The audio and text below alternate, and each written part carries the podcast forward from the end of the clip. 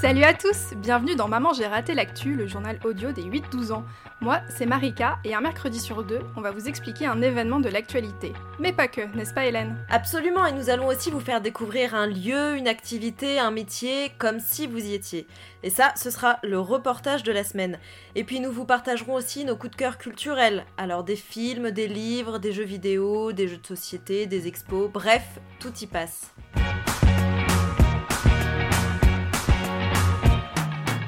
Tu aimes toujours la galette des rois, Marika? Attends, j'ai comme un air de déjà vu là. Bon, je sais qu'on en a beaucoup parlé lors de l'épisode précédent, mais j'ai une surprise. On va vous offrir la possibilité de remporter de quoi faire votre propre galette. Plus d'infos à la fin de l'émission. Oui, c'est vrai qu'il n'y a... a... pas de mois pour la galette finalement. Pourquoi Mm. pas euh, la faire euh, après? Mais tout, tu as tout à fait raison. On est encore au mois de janvier en Oui, plus. c'est donc vrai, c'est vrai. Donc, euh, non, on non, est tout bah, à fait dans les temps. profitons-en. Bon, mais avant tout, Marika, est-ce que tu aimes lire? Bah oui, d'ailleurs, c'est- ma résolution de l'année 2020, c'est de lire plus. Ah bon bah écoute moi je m'y suis remise il y a quelques mois et j'avoue que ça me fait un bien fou. Euh, le soir avant de dormir, je trouve qu'il n'y a rien de mieux pour se relaxer. C'est vrai, tu dors mieux apparemment si euh, tu lis avant de te coucher que je sais pas si tu regardais ton téléphone. Ah bah tu vois, c'est testé et approuvé par moi. Ouais, je suis d'accord. Et lire face à un public, ça te tenterait? Alors j'ai déjà dû le faire, mais dit comme ça, c'est sûr que ça a l'air un peu stressant. Eh ben écoute, c'est le défi qu'ont relevé les élèves de l'école Titon dans le 11e arrondissement de Paris. Et ils n'ont pas été les seuls, parce qu'en fait, de nombreuses écoles à travers toute la France ont participé à la nuit de la lecture. Alors, en fait, c'est une manifestation qui a été créée par le ministère de la Culture, et le but était que les écoles, les MJC, les médiathèques la déclinent à leur manière. Alors à l'école Titon par exemple, il y a eu des lectures à voix haute.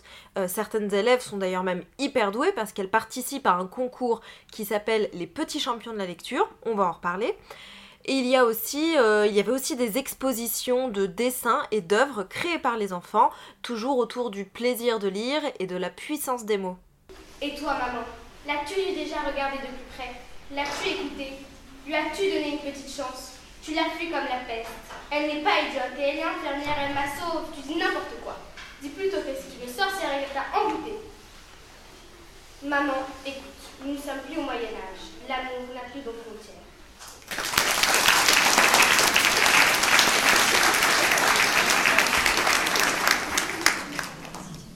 C'est pas trop dur de lire devant tout le monde Bah si, bah j'étais un peu stressée au départ, je, je bougeais partout, je, je sais pas quoi faire. Et du coup euh, au final bah je suis, à- je suis arrivée ici et j'ai terminé.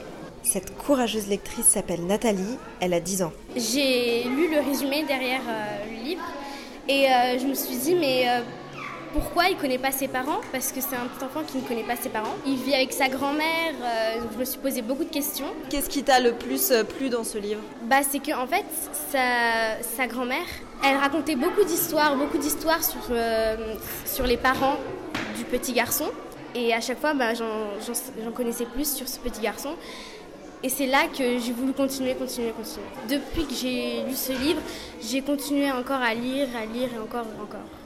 Alors, est-ce que tu fais partie du concours euh, des petits champions de la lecture? Oui, oui et euh, j'ai participé à la première et j'ai gagné. Il y a quatre étapes. J'ai gagné la première étape et là, il faut que je continue encore. Donc ça va être quoi la deuxième étape? La deuxième étape, c'est peut-être que je vais affronter ma copine qui a gagné aussi. Je travaillais tous les midis avec Karine, notre animatrice euh, à la BCD. Tous les midis, je venais et euh, elle me disait ce qu'il fallait, ce qui était bien, ce qui n'était pas bien. Donc euh, moi, je travaillais à fond, fond, fond. Et là, je suis arrivée ici et je suis très contente. Alors il y a vraiment tout un parcours qui a été organisé dans l'école. Dans la première salle, il y a des lectures. Là, je viens de traverser un couloir et je tombe sur euh, un dédale de dessins. Là, par exemple, je tombe sur un dessin qui représente les mots lire et livre. Alors c'est très coloré, c'est très joli et chacune de- de- des lettres sont affublées de dents. Comme si euh, la lecture c'était quelque chose qu'on dévore, on dévore les livres. Il y a aussi des phrases. Par exemple, lire c'est apprendre, lire c'est rêver, rêver c'est imaginer et imaginer c'est aimer. C'est un mot de Jeanne. Nous avons le plaisir d'accueillir Nicolas.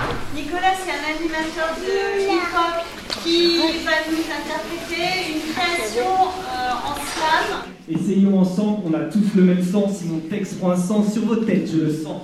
Souvenons-nous de l'enfance, avant le langage, la communication s'engage sur les traits du visage.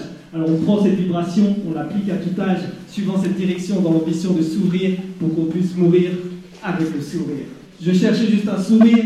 Oui, mais le vrai. Je cherchais juste un sourire. Oui. Celui qui, dès qu'il apparaît en déclenchant un autre, fait naître un climat de joie facile à communiquer. Juste un sourire et les tensions s'évaporent.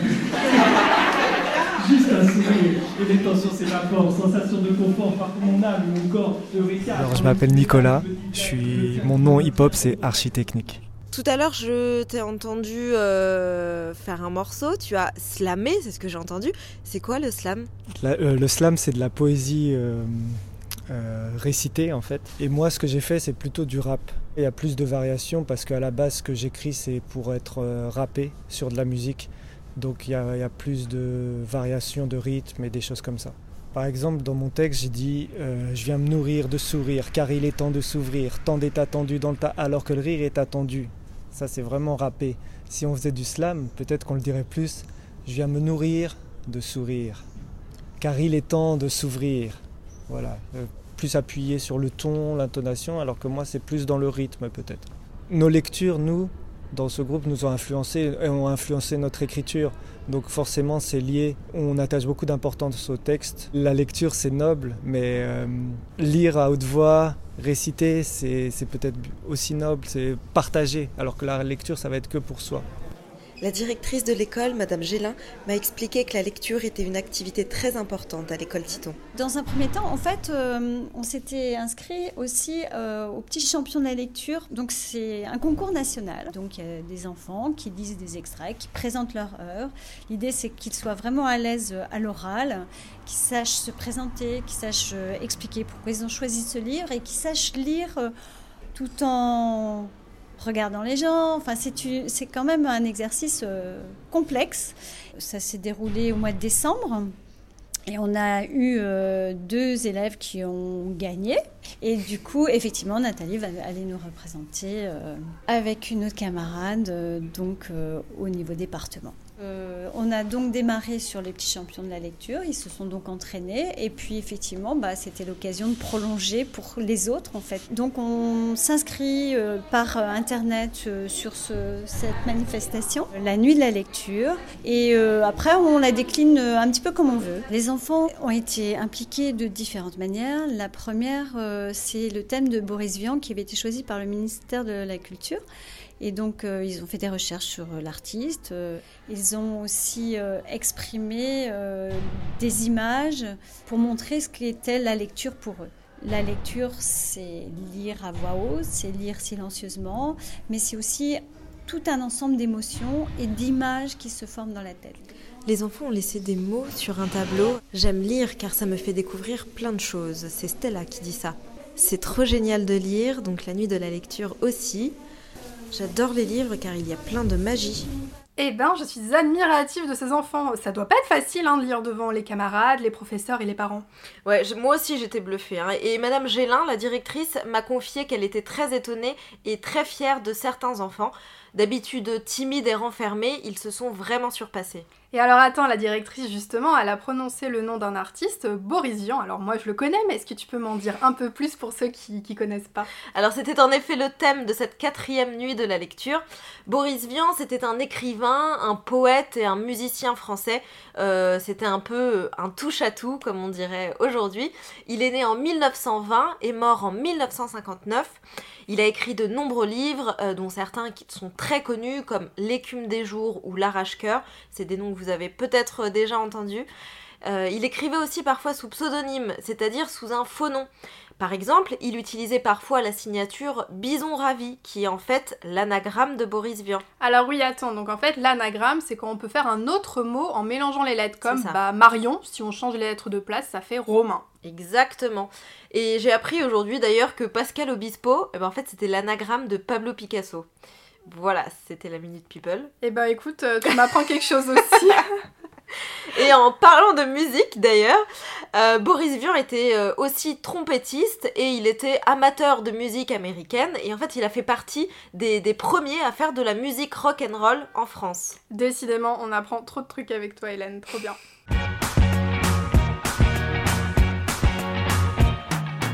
Bon, sans plus attendre, voici la question de la semaine. Bonjour, je m'appelle Garance, j'ai 9 ans et demi, je suis en CM1 et je me demande pourquoi Jacques Chirac a changé le mandat présidentiel de 7 ans à 5 ans. Cette année, on fêtera les 20 ans du référendum sur le quinquennat présidentiel qui a été posé aux Français le 24 septembre 2000. C'est quoi un référendum? Alors, un référendum, c'est quand on pose une question à des citoyens et qui peuvent répondre par un vote. En fait, c'est comme euh, quand tu vas voter pour une élection, et eh ben tu dois te rendre dans un endroit et mettre aussi un papier dans l'urne, voilà, tu dois signer, euh, c'est très contrôlé. Alors avant Hélène, un président, il était élu pour 7 ans, on appelait ça un septennat. Mais désormais, un président, bah, il est élu pour 5 ans, donc on appelle ça un quinquennat. Bravo.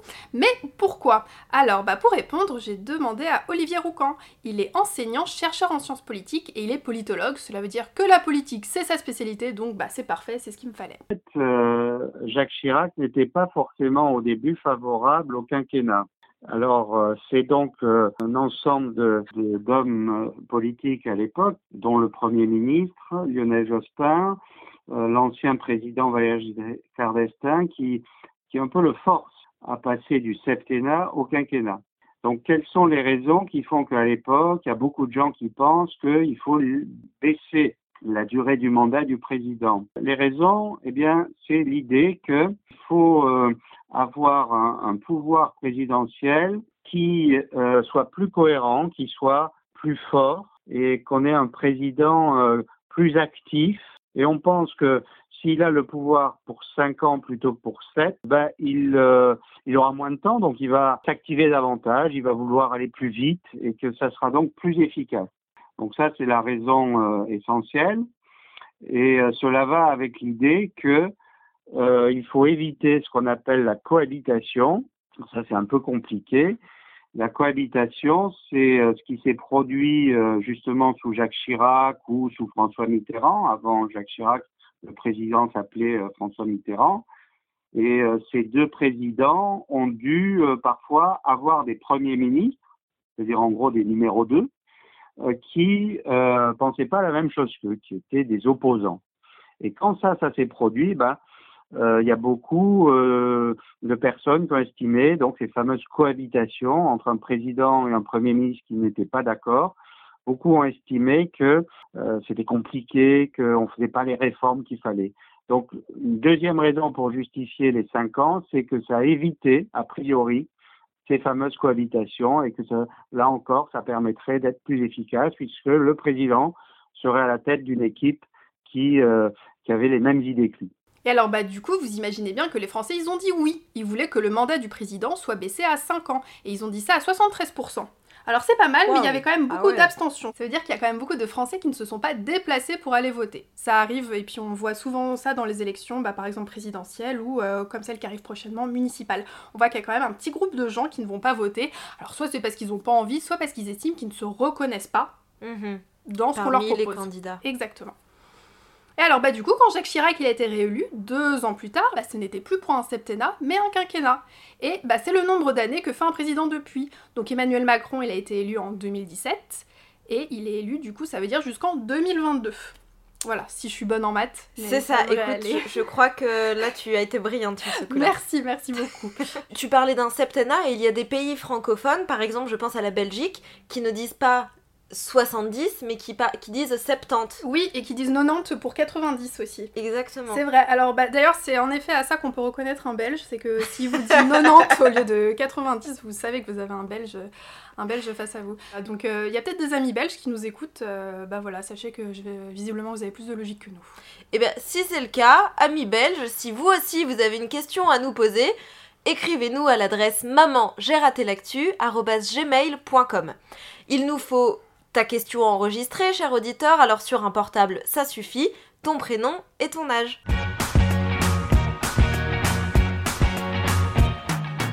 Alors, Hélène, on s'est pas dit ce qu'on avait eu à Noël, enfin si, on se l'est dit entre nous en vrai, mais on l'a pas dit ici.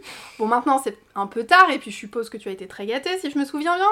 Voilà, mais du coup, moi de mon côté, j'ai reçu la série de bande dessinée Les Cahiers d'Esther, dont l'auteur est Riyad Satouf. Alors, l'histoire elle est super sympa, Hélène, puisque Esther, c'est la fille d'un ami de Riyad Satouf, et en fait, il l'appelle régulièrement pour connaître sa vie qu'il met en dessin. Donc Esther existe vraiment. Dans le premier livre, eh ben, Esther, elle a 9 ans, elle habite à Paris et elle est en classe de CM1. On suit donc sa vie à l'école, avec sa famille, et surtout, bah, ces jeunes lecteurs, ils grandissent avec elle, parce que dans le quatrième et dernier album qui est sorti en mai dernier, Esther, elle a maintenant 12 ans et elle va passer en quatrième. Donc par exemple, elle parle de la Coupe du Monde, d'Emmanuel Macron, donc euh, de choses qui se passent, euh, c'est plutôt d'actualité, quoi. Voilà. Ah, entre 9 et 12 ans, bah écoute, euh, c'est parfait, je pense que c'est à peu près l'âge de nos auditeurs. Et bah voilà, c'est à ça que j'ai pensé directement en, ouvrant le premier livre. On reproche souvent aux adultes de mal connaître les enfants. Mais là, vu que bah, c'est la vraie vie d'Esther, vu que c'est elle qui raconte sa vie, bah on est servi. Et Riyad Satouf, l'auteur, il la laisse parler comme elle veut, donc oui, bah désolé les parents, il y a des gros mots dans le livre. il y en a beaucoup. Mais, euh, mais en fait, c'est la vie. Et euh, Esther, en tout cas, elle est très attachante et puis pas surtout, elle est entière. Et si vous avez lu Les Cahiers d'Esther, je vous conseille une autre collection du même auteur, c'est L'Arabe du futur. C'est trop bien Ouais, ça raconte l'enfance du dessinateur qui est né d'une maman bretonne et d'un papa syrien. La Syrie, Hélène, tu sais, euh, tu sais où c'est à peu près? Bah écoute, oui, c'est un pays dont on parle beaucoup hein, depuis quelques années, malheureusement, et effectivement pas en bien. Euh, ça se trouve euh, entre euh, la Turquie, l'Iran. Eh bah dis donc, t'es bonne en géo, hein. Enfin voilà, c'est dans cette, dans cette région du monde. Voilà, bah en fait ils sont... Qu'on appelle le Proche-Orient ou le Moyen-Orient. Exactement. Et le papa de, de Riyad Satouf, il est venu en France parce qu'en fait, bah, il, avait, il a fait ses études, puisque la France, euh, c'est considéré comme un pays assez euh, prestigieux pour euh, venir étudier, et il est venu et il a rencontré la, la maman de, de, bah, de, Riyad Satouf, du dessinateur, et du coup, on voit dans les livres qu'ils alternent, ils vont en Syrie, des fois ils vont en France, donc on suit l'enfance du petit garçon. Hmm, c'est hyper intéressant. C'est très intéressant, je vous conseille. Alors pour ma part, euh, on est loin de la Syrie, on est euh, loin des dessins. Je vous propose de sortir le nez des bouquins et d'aller prendre l'air. Est-ce que tu connais bien le monde agricole, Marika? La vie à la ferme, tout ça, ça te parle? J'ai une partie de ma famille qui, qui, a une ferme. Mhm. Et puis surtout, bah, en te côtoyant, en te connaissant, voilà, bah, j'en apprends euh, toujours plus, puisque euh, grâce à Hélène aussi, maintenant, tous les ans, je vais au salon de l'agriculture, donc je me tiens au courant de, de ce qui se passe. Exactement, voilà. je te fais, c'est vrai, je t'ai fait découvrir pas mal de trucs sur le monde agricole, c'est vrai. Et eh bien, je te propose de jeter euh, un coup d'œil sur le site Bienvenue à la ferme. Alors en fait, il s'agit d'un réseau d'agriculteurs, 8000 en France, qui ouvrent leur ferme au public.